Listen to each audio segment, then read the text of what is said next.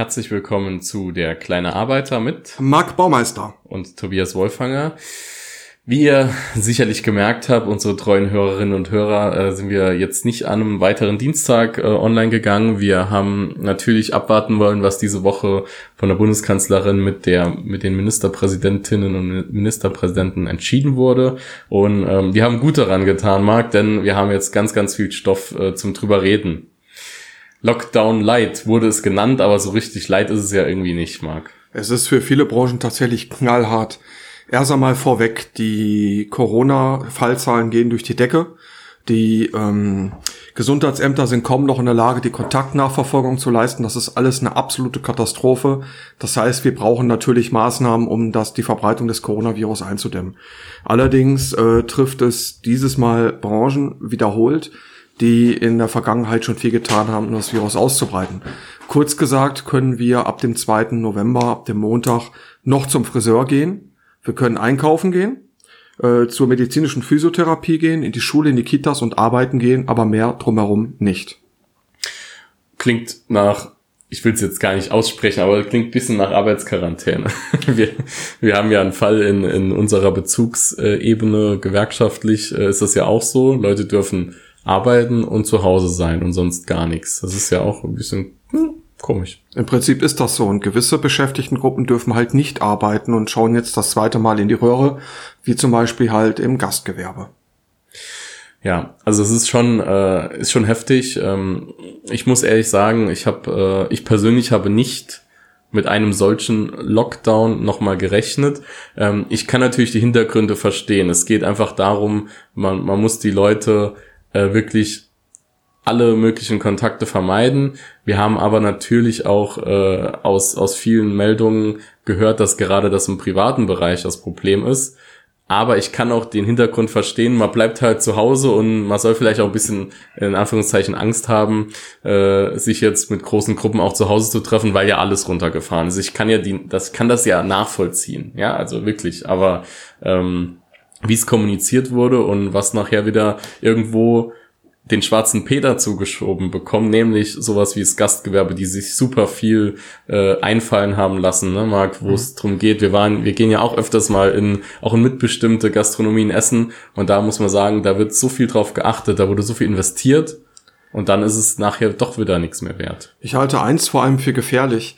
Wer sich das Wording der Politik anguckt, ähm, und das macht es eigentlich noch schlimmer, ähm, man, man geht nicht auf die Beschäftigten ein. Die kommen bei keinem einzigen Politiker mit nur einem einzigen Wort vor. Auch äh, gerade bei der großen Koalition, ob im Land oder auf Bundesebene, ist es von Betrieben die Rede, dass man den Betrieben helfen muss, aber die Beschäftigten und zum Beispiel Gastgewerbe 2,3 Millionen noch in Deutschland, die sind komplett außen vor, auch im Wording. Die, die kommen nicht. Und wenn Politiker äh, aktuell gefragt werden, von Radiomoderatoren oder in der Öffentlichkeit gefragt werden, wie stehen sie zu den Beschäftigten, dann hofft man immer auf freiwillige Unterstützungsmaßnahmen seitens der Betriebe. Äh, ganz ehrlich, das hat im Frühjahr schon nicht funktioniert, aber da gehen wir ja gleich noch im Einzelnen drauf ein. Ja, also das ist äh, sicherlich ein ganz großes Thema gerade. Ähm, wir haben gleich noch mal das Thema Förderung äh, auf dem Zettel. Also es soll ja durchaus sehr großzügige Hilfen geben, kommen wir gleich, wie gesagt, dazu. Aber die müssen natürlich auch an gewisse Vorgaben geknüpft sein. Reden wir gleich drüber. Für euch als Zuhörerinnen und Zuhörer ist wichtig und wir haben uns überlegt, wir haben das schon mal im Frühjahr so ein bisschen gemacht. Was sind denn eigentlich so meine Rechte? Ähm, jetzt auch durch diesen erneuten Lockdown. Viele sind ja betroffen, viele werden wieder in Kurzarbeit geschickt oder die Kurzarbeit hat ja nie richtig geendet, aber jetzt ist sie wieder voll da.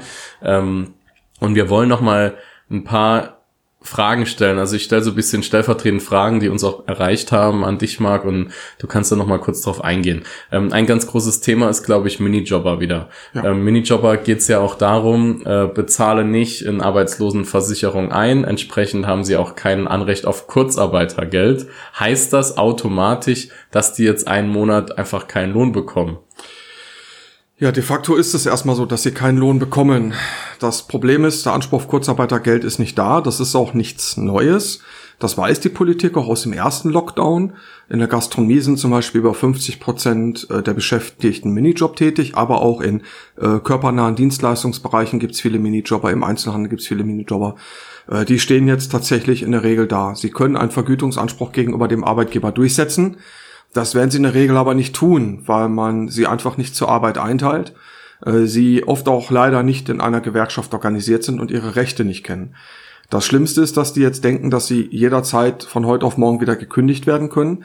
Das ist aber nicht der Fall, weil ähm, das Minijob-Arbeitsverhältnis unterliegt denselben Kündigungsschutzvorschriften wie ein normales reguläres Arbeitsverhältnis. Das heißt auch, ähm, vielleicht auch ganz konkret, es hängt auch natürlich davon ab, was im Arbeitsvertrag steht. Wenn ich Minijobber, Minijobberin bin, ähm, keine Ahnung, mit 40 Stunden im Monat, a 10 Euro, rechnen wir es mal einfach. Leider ist es ja oft so, dass äh, diese Beträge auch pro Stunde nur gezahlt werden im Bereich Minijobs. Ähm, wenn da 40 Stunden arbeitsvertraglich festgelegt sind, habe ich dann, Marc, den Anspruch, dass diese 40 Stunden trotzdem gezahlt werden, auch wenn ich gar nicht gearbeitet habe. Ja, gegenüber dem Arbeitgeber. Das ist dann der sogenannte Annahmeverzug. Aber in der Praxis wird es das Ganze nicht geben. Da wird es nicht ausgezahlt werden. Wieso? Weil die Arbeitgeber im Prinzip die Leute einfach nicht einteilen und die Beschäftigten ihre Rechte nicht kennen. Okay. Die wissen nicht, was, was, was los ist. Und vor allem, du hast es angesprochen, 10 Euro. Ein Minijobber hat denselben Tarifanspruch, zum Beispiel im Gastgewerbe, äh, wie jemand, äh, der Vollzeit arbeitet. Es kommt auf die Tätigkeit an und nicht darauf, wie viele Stunden jemand im Monat arbeitet. Mhm. Und die politische Diskussion jetzt den Minijob, äh, die Minijobs vom Umfang her wieder zu erhöhen, ist an der Stelle natürlich Gift. Die Minijobs gehören abgeschafft, weil man in einer Situation, wie sie jetzt ist, praktisch im Regen steht. Ja, also das ist nochmal die klare Botschaft, äh, um es nochmal ganz klar zu sagen. Wenn gewisse Stunden vereinbart sind oder wenn auch aus einer betrieblichen Übung heraus die letzten Monate immer so viel gearbeitet wurde und so viel Geld verdient wurde, dann besteht ein Anspruch darauf. Es besteht ein Anspruch, den muss man aber natürlich geltend machen. Also den muss man sich einfordern. Das kann man natürlich selbst machen, wird da ein bisschen teurer. Das kann man eben aber auch über die Gewerkschaft machen. Die kennen sich damit aus. Geht zu eurer zuständigen Gewerkschaft, redet mit denen. Ihr habt ein Anrecht auf Bezahlung. Trotzdem, auch wenn ihr nicht arbeitet, lest mal, Marc hat es schon angesprochen, den Paragraph 615 Bürgerliches Gesetzbuch. Da steht das eindeutig drin, Annahmeverzug. Ihr bietet die Arbeitskraft an. Der Arbeitgeber ruft sie zwar nicht ab, aber er muss trotzdem dafür bezahlen. Deshalb redet mit den Arbeitgebern, sagt, dass ihr das wisst. Vielleicht sind manche dann auch schon bereit, zumindest mal äh, eine gemeinsame Lösung zu finden. Ich glaube, das ist auch immer wichtig. Aber wenn man die Rechte nicht kennt, immer super schwierig. Gut, das mal soweit zu Minijobs. Äh, lasst euch beraten. Wie gesagt, auch 450 Euro Jobberinnen und Jobber haben äh, ganz normale Arbeitsrechte.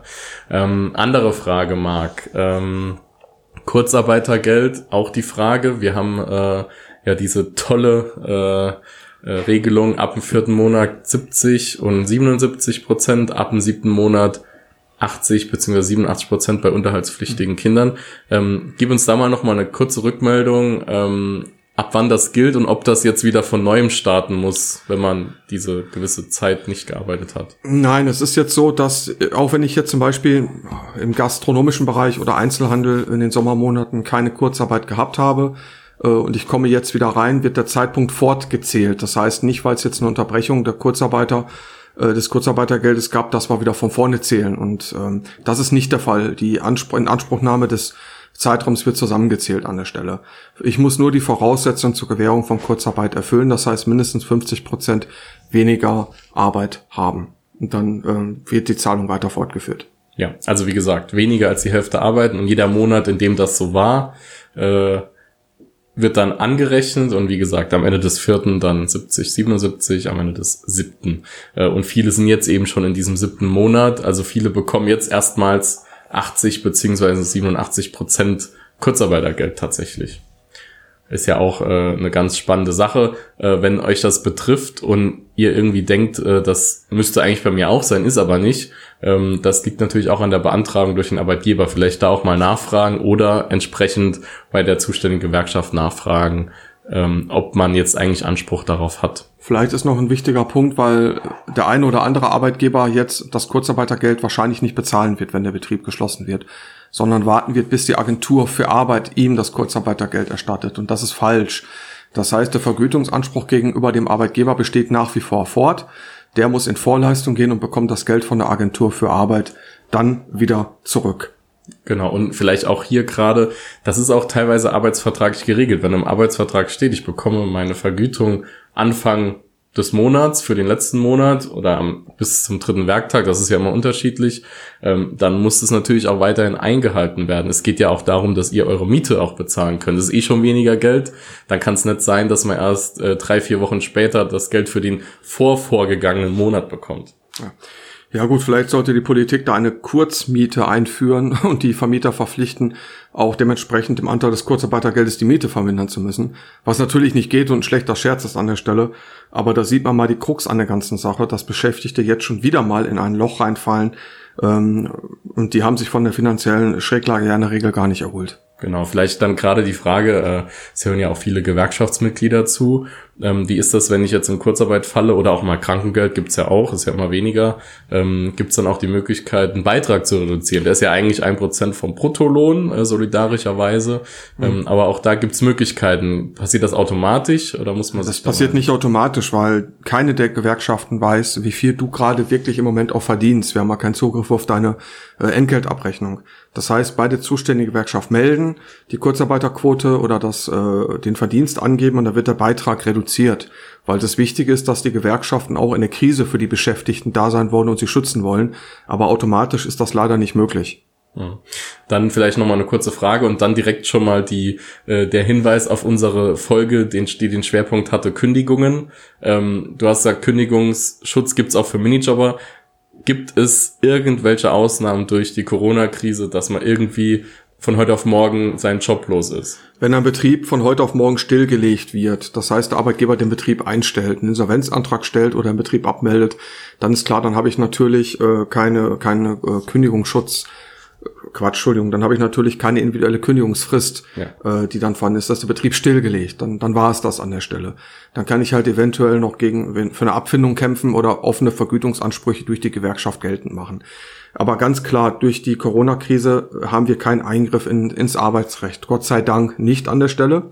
Und ganz wichtig, immer wieder erreichen uns Fragen, dass Beschäftigte sagen, ja, ich habe jetzt einen neuen Arbeitsvertrag vorgelegt gekriegt. Ich bin jetzt auf einmal keine Vollzeitkraft mehr, sondern nach Ende der Corona-Krise bin ich nur noch Teilzeit beschäftigt oder Minijobber ganz klar nicht unterschreiben. Das ist eine Änderung des Arbeitsvertrages, eine Änderungskündigung. Lasst euch durch die Gewerkschaften beraten. Corona-Krise ändert erstmal per se nichts an dem vorhandenen Arbeitsverhältnis. Ja, genau. Das wäre dann auch die nächste Frage. Es, kann, es gibt ja einige, die haben die Kurzarbeit ja schon mal zwischendurch beendet und die wird wieder neu beantragt, sodass auch wieder neu Unterschriften gesammelt werden müssen von Arbeitgeber. Äh, dort, wo es keine Betriebsräte gibt, mag, wäre ja die Frage, haben die die Möglichkeit, ähm, wieder, also man muss unterschreiben natürlich, äh, theoretisch, wenn man den, der Kurzarbeit zustimmt, ne? ähm, aber wie, wie ist das hier? Also muss man da auch, worauf muss man da achten? Also erst einmal, bevor ich etwas unterschreibe, schaue ich mir das mal ganz genau an und mache mir auch eine Fotokopie von dem, was ich unterschrieben habe. Weil oft erreicht uns dann Hilferuf, ich habe irgendwas unterschrieben, ich weiß nicht mehr genau was, da stand irgendwas drin von Stunden und Geld. Ja, und da sage ich, Leute, äh, ihr müsst nichts an Ort und Stelle von heute auf morgen unterschreiben und auch die Drohung, wenn du nicht unterschreibst, fließt du jetzt sofort raus, äh, ist totaler Mumpitz und Quatsch, weil, wie eben schon gesagt, sein Arbeitsrecht gilt auch in der Corona-Krise weiter. Und wenn ich jetzt, äh, jemand kommt mit dem Handyvertrag um die Ecke und will die Konditionen ändern, dann unterschreibe ich ja auch nicht im Vorbeilaufen. Deswegen bitte prüfen lassen, bitte durchlesen, bitte bei den Gewerkschaften informieren. Das ist ein Anruf und das geht auch ganz schnell und tut nicht weh an der Stelle das ist gut, ist auch wirklich die Botschaft, äh, nutzt diese Gelegenheiten, weil es wird eben viel äh, damit getrieben und das liegt auch gar nicht immer nur an Böswilligkeit des Arbeitgebers, die wissen es auch manchmal nicht besser. Ähm, deswegen ist diese Beratungsgeschichte äh, ganz, ganz zentral in der jetzigen Zeit. Vor allem, wenn man verunsichert ist. Also wir haben natürlich auch viel in unserem Job, viele Leute, die verunsichert anrufen, ja, wie ist das jetzt damit und damit? Und da können wir meistens beruhigen, sagen, ja, erstmal, lass es mal auf dich zukommen, ist jetzt kein Stress, wir sind für dich da. Dann bringt das eine ganz andere äh, Herangehensweise an die Thematik.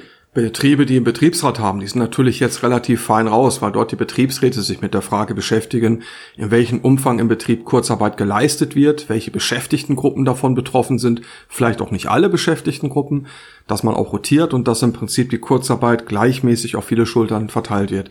Deswegen grundsätzlich sollten wir vielleicht nochmal eine Sendung machen zum Thema Betriebsrat, glaube ich, weil jetzt gerade in der Krise haben wir die Möglichkeiten und auch Zeit, Betriebsratswahlen durchzuführen. Warum auch nicht? Weil das zeigt sich jetzt immer mehr dort, wo die Beschäftigten nicht zusammenhalten, ihre gesetzlichen Rechte wahrnehmen, passieren solche Schweinereien, wie Tobi sie gerade geschildert hat. Ja, um, um Holger Meuler, unseren Kollegen von Verdi, zu zitieren, Betriebsrat hast du keinen, wähl dir einen. Ja. Äh, das ist umso wichtiger in der heutigen Zeit. Ist es immer, ab fünf Personen ist ein Betriebsrat zu wählen. Das ist Gesetz. Das kann euch auch keiner verbieten. Ähm, deshalb, wenn auch hier Fragen sind, die steht der kleine Arbeiter natürlich auch gerne zur Verfügung, um mal grundsätzlich was zu sagen und euch an die entsprechenden Stellen zu verweisen. Es ist nie sinnvoller gewesen als heute. Es war aber schon immer sinnvoll, seit 100 Jahren. Oh ja. seit es dieses Betriebsverfassungsgesetz gibt. Ja, das mal so als allgemeine Fragen, die uns in den letzten Tagen jetzt schon seit der ankündigten Lockdown-Geschichte ähm, erreicht haben. Wenn ihr weitere konkrete Fragen habt, stellt sie uns, stellt sie auf unserer Facebook-Seite, Instagram-Seite, ähm, per Mail an mail at derkleinearbeiter.de. Wir behandeln alles vertraulich ähm, sehr, sehr gerne und wir äh, greifen ja auch immer wieder Fragen auf hier im Podcast. Das werden wir auch in Zukunft wieder tun. Ja, gehen wir mal zum nächsten Thema. Wir haben es schon angekündigt. Ähm, dieses Mal wurde äh, mit dem Lockdown auch eine umfassende Hilfe verkündet, die durchaus interessant ist, die auch äh, aus meiner Sicht grundsätzlich mal angemessen ist, die funktionieren kann. Ähm, wir müssen aber natürlich auch wieder sagen, was ist denn mit der Perspektive der Beschäftigten? Also Marc, vielleicht kannst du mal kurz sagen, was wurde denn bereits konkret angekündigt an Hilfen. Angekündigt, aber noch nicht genau ja. umgesetzt. Wie es funktioniert, wissen wir noch nicht hundertprozentig. Ja. Wo man den Antrag stellt, gleich vorweg, das wissen wir noch nicht. Das wird in den nächsten Tagen sich erst zeigen. Ich nehme mal einen gastronomischen Betrieb, der jetzt von dem Lockdown Light betroffen worden ist. Der soll die Möglichkeit haben, äh, Bezug nimmt auf den Umsatz November 2019 75 Prozent des entfallenen Umsatzes äh, sich erstatten zu lassen durch Bundesmittel was an sich erstmal richtig gut ist. Die Frage ist, wann ist es soweit? Wann fließt das Geld? Aber dann kommt auch gleich eine zweite Frage. Die Personalkosten sind weg. Durch Kurzarbeit ist der Betrieb entlastet. Und ich denke, da sind 75 Prozent für den einen oder anderen Betrieb äh, schon ganz gut, dass der vielleicht auch wirklich äh, beulenfrei rauskommt an der Stelle. Jetzt haben wir auch als der kleine Arbeiter, aber auch alle Einzelgewerkschaften immer von Anfang an gefordert, ähm, die Genehmigung von Kurzarbeit und die Arbeit, die Hilfen für die Arbeitgeber an eine Erhöhung des Kurzarbeitergeldes zu koppeln. Das heißt, wenn ein Betrieb Geld bekommt, soll er davon den Beschäftigten etwas abgeben. Und wir finden es schlimm, es ist richtig dramatisch und ein fatales Signal an die Beschäftigten, dass sie jetzt wieder nichts bekommen sollen. Das heißt, die Betriebe bekommen 75 Prozent und für Beschäftigte bleibt eine minimale Aufstockung Kurzarbeitergeld. Nehmen wir mal einen Beschäftigten, der ähm, vorher in Steuerklasse 1500 Euro netto bekommen hat wenn er gerade erst in die Kurzarbeit reinrutscht, den vierten Monat so noch nicht erreicht hat, weil er vielleicht aus einer anderen Branche, zum Beispiel ins Gastgewerbe reingewechselt ist, der geht damit 950, 960 Euro netto nach Hause. Ähm, und die Differenz, diese 600 Euro, das ist im Zweifelsfall die Miete, die hier fällig wird. Mhm. Und die Politik geht auf die Forderung der Gewerkschaften und der Beschäftigten mit keiner Silbe ein. Und wir haben es auch hier im Saarland erlebt. Man baut darauf, man sagt zwar gut, Trinkgelder fallen jetzt halt weg, aber man baut dann drauf, dass die Arbeitgeber freiwillig ein Stück weit etwas davon abgeben. Wer sich die finanzielle Situation der Betriebe anguckt, es wird Betriebe geben, die werden das tun. Die lassen ihre Beschäftigten nicht im Regen stehen, die können sie vielleicht auch noch für Mitnahmeessen in der Gastronomie zum Beispiel auch beschäftigen, aber nicht mehr im vollen Umfang. Das heißt, werden aber auch viele Betriebe haben, denen steht das Wasser so sehr bis zum Hals, die sind gar nicht in der Lage, den Beschäftigten etwas abzugeben. Und deswegen haben zum ersten Mal, ersten Mal äh, der DEHOGA Hotel- und Gaststättenverband hier im Saarland, aber auch als die Gewerkschaft NGG gemeinsam gefordert, das Kurzarbeitergeld auf 100 Prozent anzuheben. Weil, was ist passiert? Das Hotel- und Gaststättengewerbe im Saarland hat jetzt schon rund äh, 100, 140, 150 Betriebe verloren, aber knapp 1200 Fachkräfte, die eine Ausbildung gemacht haben, sind aus der Branche abgewandert. Und das Signal, was die Politik gerade flächendeckend gibt, indem sie auch noch nicht mal über die Beschäftigten auch nur redet, ist, äh, wir retten die Betriebe, aber die Beschäftigten sollen sich bitte um sich selber sorgen. Und wir haben Fälle, das haben uns auch Arbeitgeber berichtet, ähm, wo Beschäftigte, damit sie zur Arbeit kommen, einen Kredit für ein neues Auto beantragen wollen und müssen.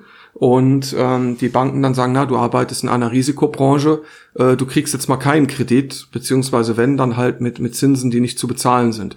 Und hier kann ich nur gerade zu aufrufen, gerade weil ähm, die Corona-Krise auch ein Lackmustest für unsere Demokratie ist.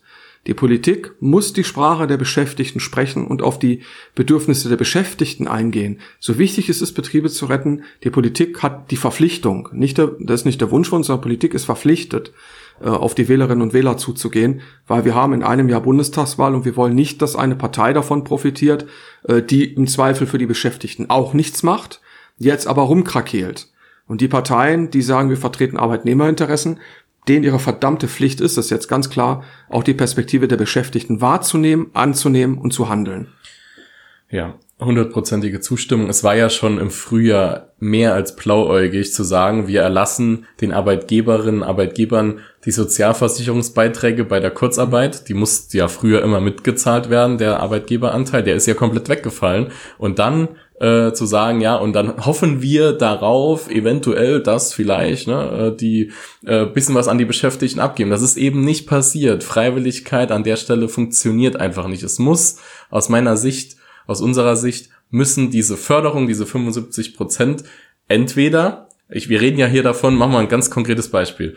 Sagen wir einfach mal, Umsatz 100.000 Euro im November 19 gehabt dann bekommst du nach dem, was angekündigt wurde, wenn das so kommt, 75.000 Euro. Hast aber gar keine Personalkosten. Im Gastrobereich sind das immer so zwischen 40, 50 Prozent, kannst du rechnen ungefähr vom Umsatz. Das heißt, du hast 40, 50.000 Euro weniger Personalkosten im November, weil du ja potenziell alle in Kurzarbeit schicken kannst, wenn du wirklich 0 Euro Umsatz machen würdest. So, Dafür ist also Geld da und dann kann man aufstocken. Da kann entweder der Arbeitgeber aufstocken, das sollte er auch aus seiner sozialen Verantwortung heraus tun, aber auch, und das ist das, was wir ja schon seit Beginn an fordern, der Staat muss in dieser besonderen äh, Schwierigkeit die das Kurzarbeitergeld auch nochmal staatlich ab, aufstocken, ab dem ersten Tag 90 Prozent. Wir haben es schon so lange gefordert. Oder eine Verknüpfung herstellen zwischen oder, Arbeitgeberförderung. Ja. Ich, ich frage mich ganz einfach nur, und das ist ja für die Demokratie das Gefährliche. Welchen Zugang sollen Beschäftigte noch noch wählen? Denn die Politik hört auf die Gewerkschaften in dem Punkt ja auch nicht als Interessenvertreter. Ähm, ist, es, ist es eine Frage oder ist es eine Sache, das könnt ihr uns ja mal mit uns diskutieren, ähm, ist es eine Sache, wer hat einfach die bessere Lobby in Berlin?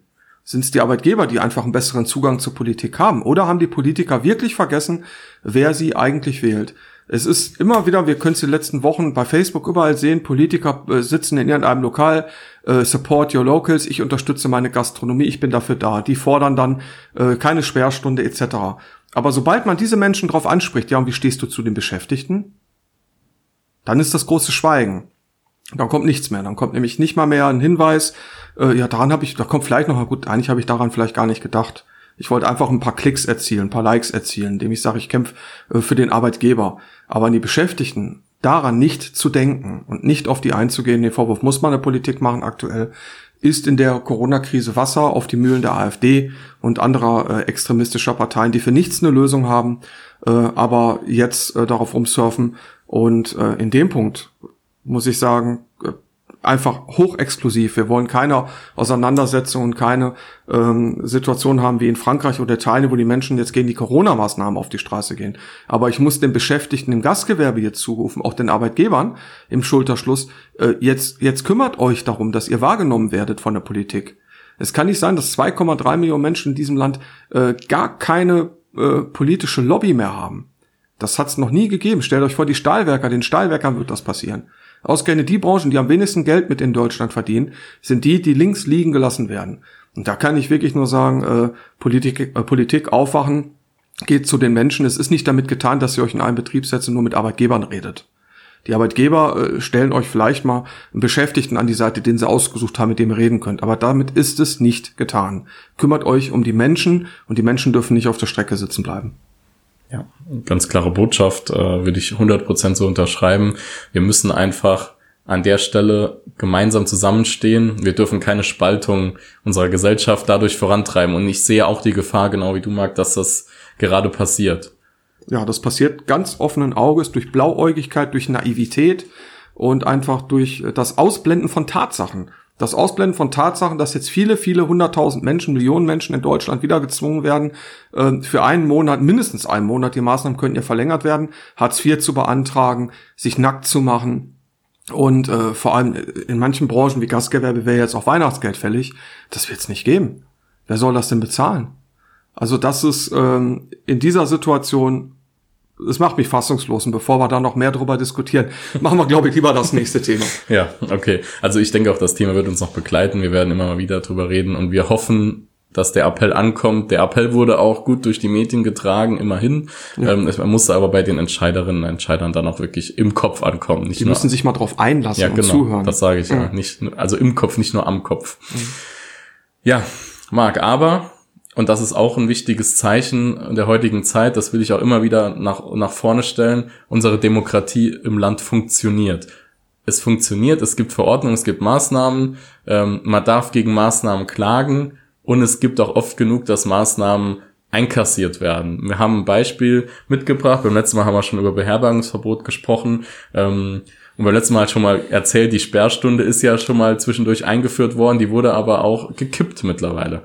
Und auch das zeigt, man kann gegen Sachen, die man nicht gut findet, klagen und es gibt eine gute Gerichtsbarkeit, die das äh, vor dem Hintergrund des Grundgesetzes und der Verfassung immer wieder prüft, was in der Politik passiert, ohne dass wir Angst haben müssen, in eine Corona-Diktatur zu gehen. Das ist absoluter Schwachsinn.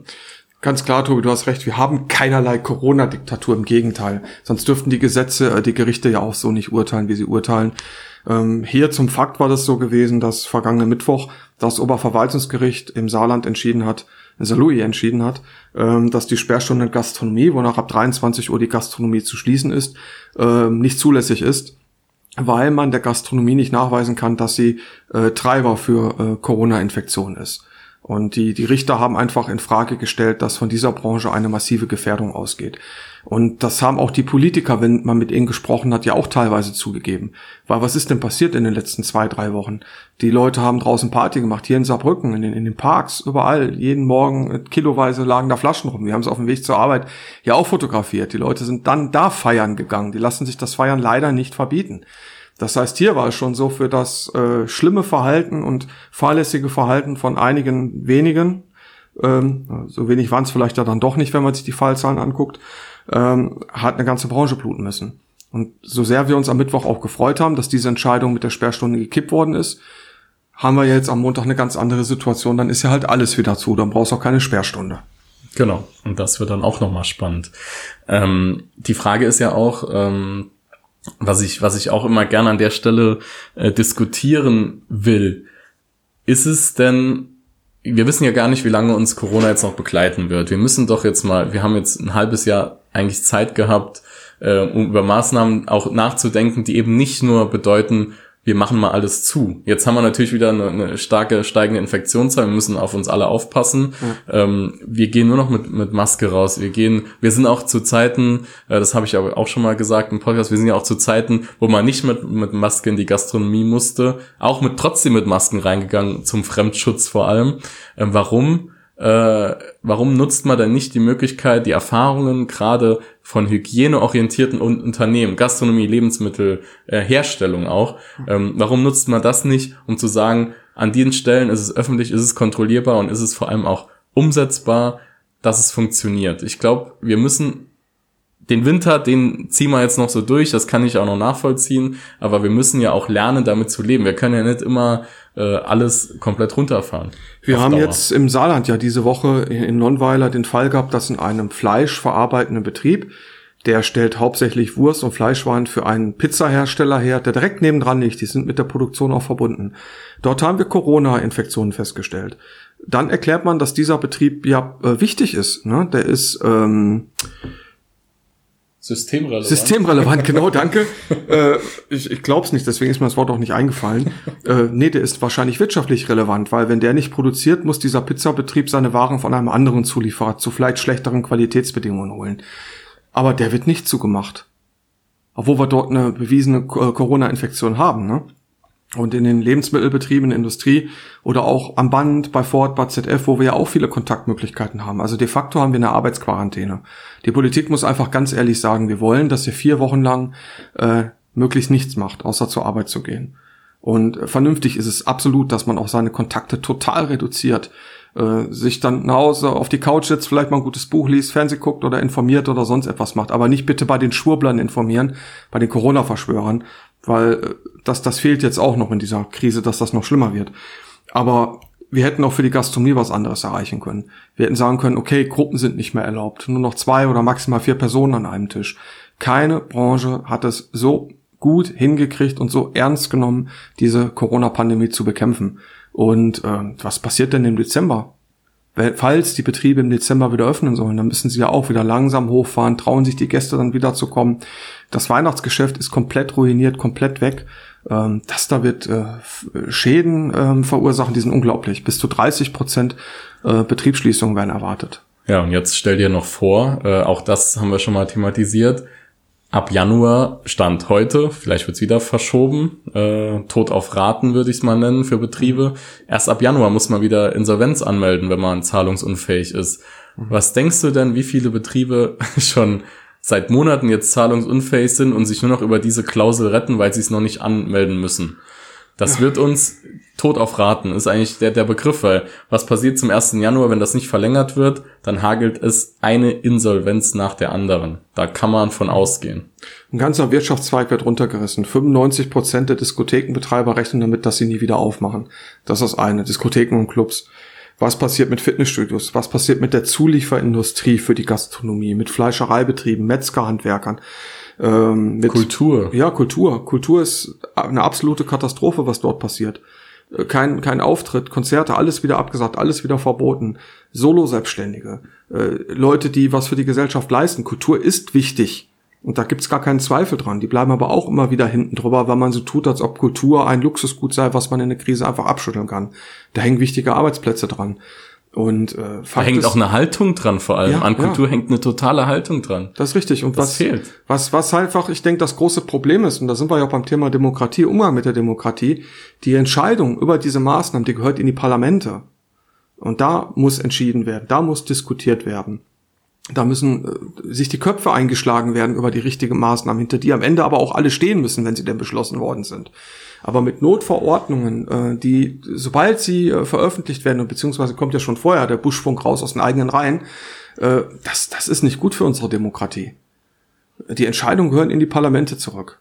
Und was auch noch fehlt, und ich glaube, das ist um, um diesen Bereich Demokratie, ist eben auch äh, gemeinsam miteinander reden. Warum werden in der Kulturbranche, warum wird über die Kulturbranche entschieden, ohne mit der Kulturbranche vorher zu reden? Warum wird über den gastronomischen Bereich, über den Hotelbereich geredet, ohne mit den zuständigen Arbeitgebern und Gewerkschaften vorher zu reden? Warum wird an allen Stellen entschieden, ohne damit zu reden? Das ist eine Sache, die ist nicht nachvollziehbar und es würde keinem eine Krone aus der Zack, eine, ein Zacken aus der Krone so rumbrechen, wenn man das tun würde. Vor allem die Entscheidungen sind ja nicht ad hoc gefällt worden. Es hat sich ja schon in den letzten Wochen angedeutet, dass da eventuell noch mal was kommt. Und ähm, der Appell der Bundeskanzlerin letzte Woche hat es ja dann auch schon gezeigt in ihrem wöchentlichen Videopodcast. Ich denke, und da, da bist du schon äh, der Sache auf der Spur, weil die Arbeitgeber und die Gewerkschaften nicht immer eine Sprache sprechen. Das kommt ja auch noch dazu. Ja. Das heißt, ähm, im Bereich des Gastgewerbes hast du schon mal zwei Arbeitgeberverbände. Ähm, und der eine Arbeitgeberverband, der ist bundesweit vertreten mit einer Führung und der andere in jedem Bundesland mit einer eigenen Führung, eigenem Präsidium. So, und ähm, da war es nie üblich, dass man mit den Gewerkschaften zusammengearbeitet hat sondern da ist Mitbestimmung, Gewerkschaft, das sind die Klassenfeinde, äh, das ist schädlich, äh, wenn die wenn die Menschen was fordern. Das rächt sich jetzt, dass dieser Zusammenhalt in so einer Branche nie erwünscht war, sondern immer diese Ellbogenmentalität. Wir müssen uns gegenseitig wegboxen. Und das ist in allen Bereichen, wo die Gewerkschaften schwach vertreten waren, auch ein Problem.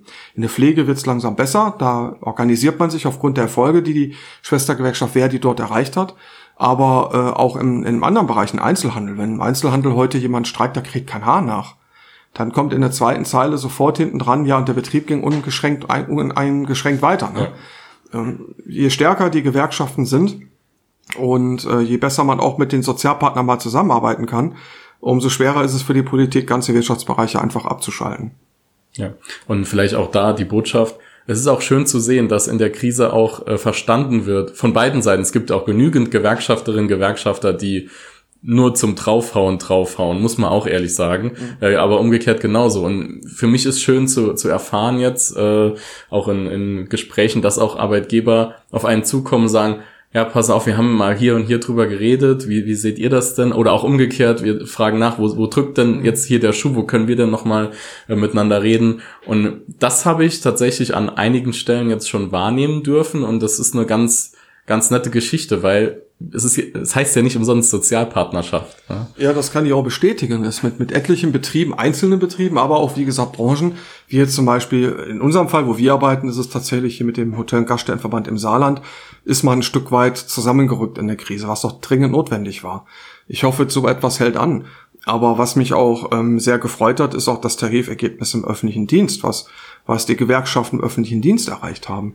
Man hat Wort gehalten. Also die Corona-Heldinnen und Helden, vor allem die äh, in der Pflege tätigen und andere belastete Berufe, ähm, die haben ein äh, Tarifergebnis verdient, was sie auch bekommen haben. Tobi, vielleicht kannst du da noch mal ja. ein paar Details dazu rüberbringen. Ja, also äh, wir haben jetzt die letzten Male immer so ein bisschen geupdatet. Mittlerweile äh, ist der ähm ich glaube, am Sonntag, vergangenen Sonntag um 12 Uhr wird's verkündet von Seehofer, von Wernicke. Also Horst Seehofer ist klar, äh, Frank Wernicke, ähm, der Kollege von Verdi, der Chef, ähm, haben das verkündet. Und die haben das auch bisschen aufgeteilt im ÖD. Also öffentlicher Dienst sind ja auch super viele Mitarbeitende. Ähm, aber sie haben es auch bisschen getrennt. Und ich, ich finde das äh, ziemlich fair, ehrlich gesagt. Es gab Bereiche, das muss man, das kann man mal so offen sagen, äh, darf man auch gerne mal drüber diskutieren. Äh, Verwaltungsbereich sehr wenig äh, gestreikt, äh, sehr wenig äh, bereit gewesen, für mehr Geld auf die Straße zu gehen. Aber in der Pflege flächendeckend vor vielen Krankenhäusern äh, viele Menschen gesehen, die sich für mehr Geld für mehr Wertschätzung eingesetzt haben. Das hat sich dann auch für die bezahlt gemacht. Und dann kann ich auch nicht äh, verstehen, wenn es dann Leute gibt, die diesen Abschluss kritisieren. Ähm, wir haben ein klassisches Tarifergebnis, das ist natürlich nicht so hoch, aber in Corona-Zeiten auch irgendwo äh, vertretbar, denke ich. Ähm, 1,4 Prozent zum nächsten Jahr und dann nochmal 1,8 Prozent weiter. Ähm, in der Pflege gibt's neue Zulagen, so dass das bedeutet, die Pflegekräfte erhalten eine Lohnsteigerung in der Zeit von circa 8,5 Prozent.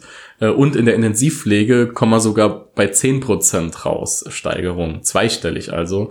Ähm, das ist eine gute differenzierte Tarifpolitik unserer Schwestergewerkschaft, das würde ich schon äh, so sagen. Und ähm, das zeigt eben auch dort, wo sich Menschen organisieren und endlich mal miteinander füreinander auf die Straße gehen, da zahlt es sich am Ende des Tages halt aus.